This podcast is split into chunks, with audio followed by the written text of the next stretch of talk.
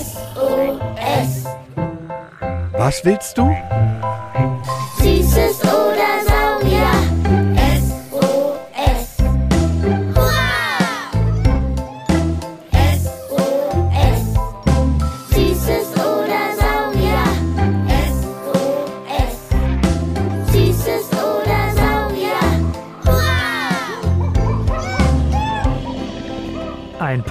Über alles, was krabbelt, Stampft blubbert. und fliegt. Wir haben Süßes Und wir haben Saurier.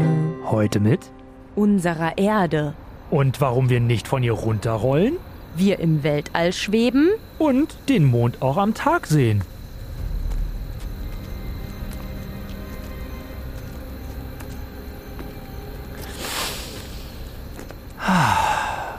Du, Jule, eine Abendgassi-Runde, wenn es ganz dunkel draußen ist und die Stadt langsam schläft, ist schon ganz schön schön. Hm. Die Luft ist gleich viel frischer. Sag ich doch. Zum Glück habe ich dich von der Couch gequatscht. So frisch ist die Luft auch morgens. Nö, also früh kannst du alleine gehen. Sieh doch nur, wie doll der Mond leuchtet, wie voll und groß er ist. Heute ist bestimmt Vollmond. Ich liebe Vollmond. Auch wenn ich durch die Helligkeit manchmal schneller wach werde. Genau genommen leuchtet er aber gar nicht. Er wird von der Sonne angestrahlt. Hä? Aber wieso sehe ich ihn dann manchmal nachts nicht? Dafür dann aber am Tag. Da bist du nicht der Einzige, der sich das fragt. Warum gibt es den Mond auch am Tag? Die Sprachnachricht hat uns die sechsjährige Mila gesendet. Und weißt du, welche Frage in letzter Zeit noch häufiger gekommen ist? Ganze viermal? Mm, wann wir endlich unser Geheimrezept für die besten Kindernudeln mit Tomatensauce der Welt verraten? Nein, die Frage hier. Eingesendet von Laurenz, Paulina, Richard und Juliane. Wie entsteht die Welt? Wie ist die Erde entstanden? Warum es die Welt gibt? Ich möchte gerne wissen, wie die Welt entstanden ist. Ui, da haben aber welche ihre Gehirnwindungen und Schlauzellen angestrengt. Ich glaube, wir sollten jetzt Carly noch seinen Kackhaufen machen lassen und dann mit Mondschein im Zimmer schlafen gehen, damit wir morgen früh Ansgar vom Museum für Naturkunde Berlin fragen können. Ein Plan, so sternenklar wie die Nacht.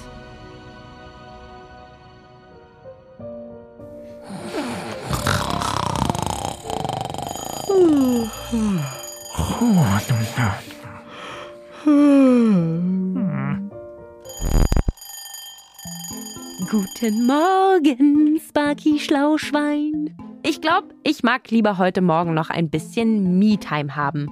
Nur Zeit mit mir. Ein bisschen in meinem Tagebuch schreiben, bisschen Yoga machen. Kinder gibt's im Übrigen auch Kinder-Yoga. Und eine kleine Meditation für einen guten Tag. Das passt sau gut. Du hast doch vor einigen Wochen schon das ganze Wissen zum Urknall, den schwarzen Löchern und Sternen gesammelt. Heute möchte ich was zur Erde lernen. Mich also Erde. Mm. Tipptopp! Und ihr Kids da draußen könnt auf eure diese Folgen von Süßes oder Saurier sollte ich unbedingt noch hören Liste unsere Folge über den Kosmos setzen. Die war intergalaktisch aufregend. Da haben wir herausgefunden, warum Sterne blinken und aus was die eigentlich bestehen und ob man sich bei Sternschnuppen etwas wünschen kann.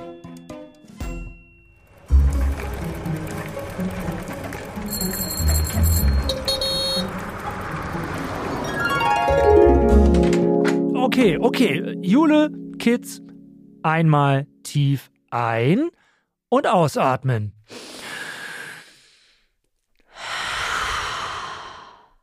Die Erde braucht jetzt unsere volle Aufmerksamkeit. Alle Antennen wieder auf Empfang. Okay, Heute bringen wir unsere Gehirnwindungen zum Glühen. okay.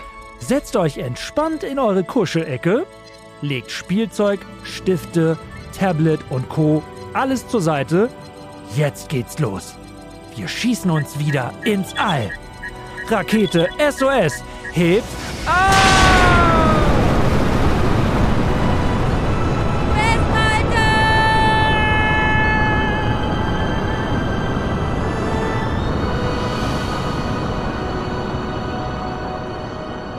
So, alle mit den Namen Juliane, Richard, Laurenz und Paulina. Jetzt kommt die Antwort auf eure Frage, wie die Erde bzw. Welt entstanden ist und warum es die überhaupt gibt. Psst. Und alle anderen natürlich auch aufpassen. Kommandant Ansgar, seines Zeichens Meteoriten und was die Welt zusammenhält, Experte, bitte übernehmen Sie. Also die Erde ist genau wie die anderen Planeten unseres Sonnensystems vor gut viereinhalb Milliarden Jahren entstanden. Und am Anfang muss man sich das so vorstellen, dass da eine große, riesige Gas- und Staubwolke war. Und diese kleinen Gas- und Staubpartikelchen, die sind miteinander kollidiert und ähnlich wie bei einer Wollmaus, die man vielleicht von zu Hause kennt, blieben die teilweise aneinander haften und wurden immer und immer größer. Sparky, wie in deinem Zimmer die Wollmäuse. Erst ist da Staub, ein paar Flusen und dann finden sie sich zusammen und rollen als Staubwollmäuse durch dein Zimmer. Ha! Nur meine sind keine viereinhalb Milliarden Jahre alt. Denn das ist ja ultra, ultra, ultra, ultra lange her. Länger her ist nur noch der Urknall, durch den die riesige Gas- und Staubwolke entstanden ist. Also, zurück zu Ansgar. Die Gas- und Staubpartikel knubbeln sich aneinander und Diese größeren kollidierten miteinander, zerbrachen teilweise wieder und ganz zum Schluss entstanden die Planeten, die wir heute kennen, so auch unsere Erde. Stimmt, da macht etwas bei mir Ding Dong Klingelingeling. In unserer Kosmos-Folge haben wir da auch noch drüber gesprochen. Elise aus Landau in der Pfalz ist da noch etwas auf der Spur. Warum ist die Erde rund? Und es kann nicht passieren, dass die Häuser oder die Menschen oder die Tiere einfach wegrollen. Ja, ganz am Anfang im Sonnensystem war die Erde ein flüssiger Glutball. Ne, Wenn man sich daran erinnert, La Palma, der Vulkanausbruch, genauso sah das aus. Alles war flüssig. Und sie hat sich gedreht. Wenn man das so kennt, wenn man sich das dreht, dann verteilt sich alles in Form einer Kugel. Ne, Diese Kräfte wirken in alle Richtungen gleich. Aber die Erde ist nicht ganz rund rund, also nicht so gleichmäßig wie ein Fußball. Denn es gibt eine zweite Kraft, die wirkt, die nennt man Fliehkraft. Man kennt die vielleicht vom Kettenkarussell. Wenn etwas rotiert, bewegt es sich nach außen. Das heißt, am Äquator ist unsere Erde ein bisschen bauchiger und an den Polen ist sie ein bisschen abgeflacht. Ah, stimmt. Beim Kettenkarussell stehen die Schaukeln dann beim Drehen auch so nach außen in die Luft ab und hängen nicht einfach gerade runter, wie wenn es steht. Und auf dem Spielplatz, wenn ihr da die runden Drehscheiben mit Sitzplätzen habt, da merkt ihr es ja auch selber am Körper. Im Bauch vielleicht sogar ein Kribbeln. Je schneller ihr angeschubst werdet, umso mehr drückt es euch in euren Sitz und an den Rand. Jetzt aber zu der sehr guten Feststellung und Überlegung von Elise, warum wir nicht runterkugeln. Das liegt daran, dass die Erde Schwerkraft hat. Ihr kennt das, wenn ihr einen Apfel hochwerft oder einen Stein, solltet ihr einen Schritt zur Seite gehen, sonst fällt er euch wieder auf den Kopf. Deswegen sind wir fest auf dem Boden und fallen nicht von der Erde. Früher, also vor über 2500 Jahren, lang, lang ist's her, dachten die Menschen jedoch, dass die Erde eine Scheibe ist und man dann irgendwo einfach runterpurzelt. So als ob ein Schiff ganz weit rausfährt und wenn wir es am Horizont nicht mehr sehen können, es verschwindet, stürzt es ab. Das stimmt genau.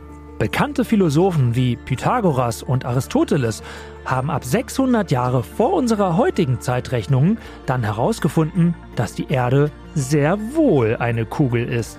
Aber auch heute gibt es noch eine Gruppe von Menschen, die glauben ganz fest daran, dass die Erde eine Scheibe ist. Sie nennen sich Flacherdler, auf Englisch Flat Earther. Durch das Internet verbreitet sich diese Erzählung in den letzten Jahren immer mehr. Und was glauben die? Naja, die Erde sei eine Scheibe und damit zum Beispiel niemand runterfällt, sei am Erdrand komplett ringsrum eine mehrere hundert Meter hohe Eismauer. Und auch Australien, das Land, wo unsere Kakadus herkommen oder auch Kängurus und Wombats und Koalas zu Hause sind, gäbe es gar nicht und sei erfunden. Unsere heutige Welt alles nur eine große Verschwörung. Sagst du nicht immer, man soll nicht alles glauben, was im Internet steht? Selbst wenn es ganz viele sagen? Ganz genau. Die wissenschaftlichen Beweise sind wichtig. Aber zurück zur kugelförmigen Erde. Valentin hat noch eine ganz grundlegende Frage zu einem unserer vier Elemente. Ah, zur Erde, Feuer, Wasser oder Luft? Plitschplatsch. Ich möchte gerne wissen, wie das Wasser auf die Erde kam. Da gibt es zwei Ideen. Idee 1, es war schon da. Dass es also in diesen Wollmäusen, wenn ihr euch daran erinnert, schon enthalten war und dann zusammenklumpte. Also es war von Anfang an ah, da. Idee 2, es kam erst später. Wie kann das Wasser denn in so einem flüssigen Glutball bleiben? Das würde doch verdampfen. Also ist die zweite Idee, dass es, als die Erde fest war, später durch große Meteoriteneinschläge auf die Erde gebracht wurde. Da streiten sich die Gelehrten noch, welche Theorie nun zutrifft. Und wie kann das sein, was der vierjährige Amadeus aus Pfaffenhofen wissen will? Ich möchte wissen, warum man im Weltall schwebt. Das liegt daran, dass im Weltall keine Schwerkraft herrscht. Auf der Erde, wie gesagt, herrscht sie, auf dem Mond übrigens auch, aber weniger. Nicht? Da gibt es ja schöne Filmaufnahmen, wie die Astronauten, die auf dem Mond waren, hüpfen konnten und sehr weit springen konnten, weil eine geringe Schwerkraft herrscht, aber im Weltraum herrscht keine. Und wieso ist die Schwerkraft auf der Erde größer als auf dem Mond? Das liegt an der Anziehung, an der Massenanziehung. Und je größer der Planet ist, desto größer ist die Massen, ist die Anziehung, die ja auf andere Körper auswirkt, auf uns Menschen in diesem Fall. Und bei der Erde haben wir uns dran gewöhnt auf die Gravi an die Gravitation. Und wie gesagt, auf Mond und auf Mars ist sie geringer. Ähm, da können wir das ausnutzen und schöne weite Sprünge machen. Roger, ich habe verstanden. Aber wie geht es eigentlich, dass sich die Erde immer auf derselben Bahn um die Sonne bewegt? Also, da wird ja wohl kein riesiges Seil sein, wie bei einer Achterbahn, die das Ganze in die Spur lenkt. Also, wie ist die Erde befestigt? Äh, sie ist dadurch befestigt, dass sie sich eben um diesen sehr massereichen Stern, unsere Sonne, dreht. Durch diese Anziehungskräfte bleibt sie ziemlich stabil auf dieser Umlaufbahn und fliegt nicht ins Weltall. Ich habe sogar herausgefunden, wodurch der Vollmond entsteht und warum er nicht selbst leuchtet, sondern beleuchtet wird, also angestrahlt wird. Das liegt daran, dass es zwei dicke Mondphasen gibt. Neumond und Vollmond nennt man das. Vollmond kennen wir alle, wenn es nachts richtig hell wird. Da wird also die Seite, die zur Erde zeigt, komplett beleuchtet. Wird aber die Seite, die von der Erde weg zeigt, beleuchtet, sehen wir nicht. Das nennt man Neumond. Und wenn man jetzt einen Halbmond sieht, dann ist es irgendwo dazwischen. Man spricht also zwischen diesen Phasen von abnehmendem bzw. zunehmendem Mond. Mal ist es eine Sichel, dann wird er immer wieder größer und dann wird er wieder kleiner. Ich spüre ein Kribbeln. Das sagt mir, wir sind hier schon auf der richtigen Spur für die Frage von der sechsjährigen Mila. Erinnert ihr euch noch? Hallo, warum gibt es den Mond auch am Tag? Ja, das liegt daran, dass der Mond sich auch um die Erde dreht. Dafür braucht er vier Wochen. Zwei Wochen lang sehen wir ihn in der Nacht, zwei Wochen sehen wir ihn am Tag. Ah, vier Wochen. Deshalb gibt es einmal im Monat Vollmond. Der vierjährige Jakob aus Wetzlar hat sich noch eine Frage überlegt. Ich glaube, da wird mir bei der Antwort schon nur beim Dran-Denken schwindelig. Warum dreht sich die Erde? Die Erde dreht sich wegen des Drehsinns. Das nennt sich auch Erdrotation, also die Drehung der Erde um sich selbst.